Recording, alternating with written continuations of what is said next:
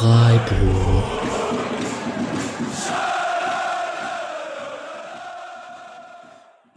Der SC Freiburg steht im Pokalfinale. Das ist ein Satz, der gleichzeitig komplett surreal und dennoch seltsam vertraut ist. Das Surreale der Situation liegt auf der Hand.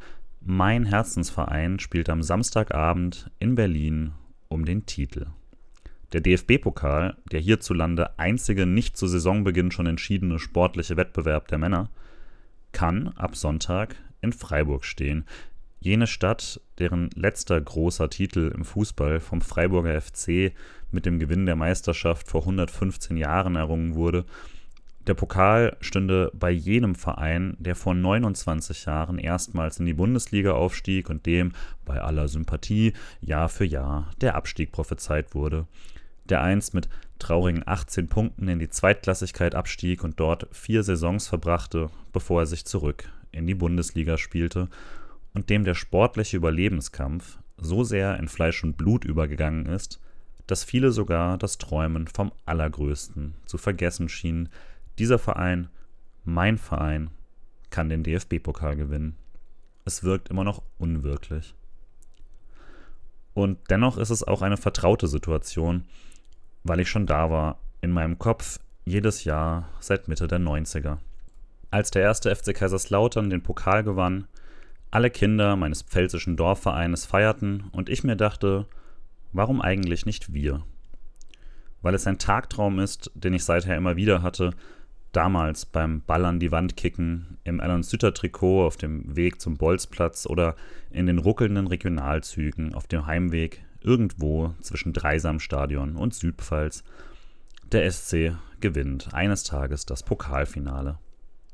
Spätestens nach dem sehr frühen Eingeständnis, dass der Fußballgott mich zwar mit viel Begeisterung, aber wenig Talent für den Fußball gesegnet hatte, war der Clip vor dem inneren Auge ein DFB-Pokalfinale, in dem ich auf den Rängen stehe, während mein Sportclub den Bayern, Dortmund oder einer anderen Spitzenmannschaft die Stirn bietet. Und natürlich wird es dramatisch, es läuft, klar, die Nachspielzeit, die Zeichen stehen auf Verlängerung, bis plötzlich ein Ball in den gegnerischen Strafraum fliegt und irgendwie, scheißegal wie, im Tor landet. Der Rest ist Chaos. Die Namen, die in der Fantasie das späte Siegtor erzielten, wechselten mit den Jahren. Uwe Wassmer, Alexander Irschwili, Papis Cissé, Nils Petersen. Ein Vierteljahrhundert unerfüllte Hoffnung auf ein Wunder, während die Mannschaften im echten Leben meistens an einem tristen Oktobertag in Runde 2 bereits die Segel strichen. Und natürlich konnte das nicht zu sehr wehtun.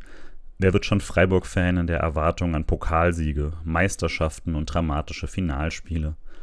Unsere Endspiele treten sich um Klassenerhalt oder Aufstiege, selten um in den Himmel gereckte Trophäen und wenn, dann die der zweiten Liga. Aber trotzdem war da eben immer dieser Traum und diese große Niedergeschlagenheit, wenn man diesen Traum wieder bis zur ersten Pokalrunde im nächsten August begraben muss. Sportlich gesehen wäre der Pokal die vergoldete Belohnung für einen Weg, der, zumindest seit ich den SC begleite, 30 Jahre lang mit vier Ab- und fünf Aufstiegen von einem unscheinbaren Zweitligisten zu einem etablierten Erstligisten führte, zu einem Verein, der vielleicht tatsächlich gar nicht mehr so überraschend irgendwann im Pokalfinale steht. Aber es wäre eben auch eine Belohnung für mich, für uns alle, für all die Jahre, die ich mit meinem Vater zu den Spielen gefahren bin oder den heimischen Fernseher angeschrien habe, als könnten sie mich hören, wenn ich nur laut genug brülle für jede in letzter Sekunde verspielte Führung, für 1500 Kilometer nach Bremen und zurück, für ein lausiges 0 zu 0, für die innere Leere im Gästeblock nach dem Abpfiff in Hannover. Das ergibt nicht so richtig Sinn, aber es fühlt sich so an. Ich konnte nie so recht erklären, warum mir das alles so viel bedeutet, warum wir uns alle paar Wochen morgens früh in ein Auto oder eine Bahn setzen für die lange Anreise zum Stadion Warum das gemütliche Familienfest zur improvisierten Trauerfeier wird, wenn sich auf dem Bildschirm der Pixelhaufen von Sky zurück in ein erkennbares Bild verwandelt und der SC mal wieder eine doch eigentlich sichere Führung verspielt hat. Aber es ist eben so und es muss auch so sein und es geht auch gar nicht anders. Weil es dazugehört, weil es zu mir gehört, weil so viele große und kleine Momente des SC eben meine Momente sind. Weil ich den Namen alter Helden höre und es laufen nicht nur die Szenen des Spiels vor meinem Auge ab, sondern auch alles andere. Der Kindergeburtstag, von dem ich mich wegschleiche, um im Wohnzimmer zu sehen, wie Richard Golz uns die Klasse hält und den FC Nürnberg zum Abstieg verdammt. Grüße nach Frankfurt.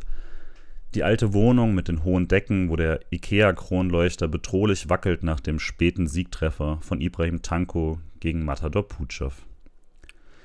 Das kalte Bier am meterhohen Lagerfeuer in der Provinz Norddeutschlands, wo wir Freunde besuchen, nach dem Eigentor von Pavel Krimasch in Hannover und dort mit der Trauerbewältigung beginnen. All das will ich vom Samstag.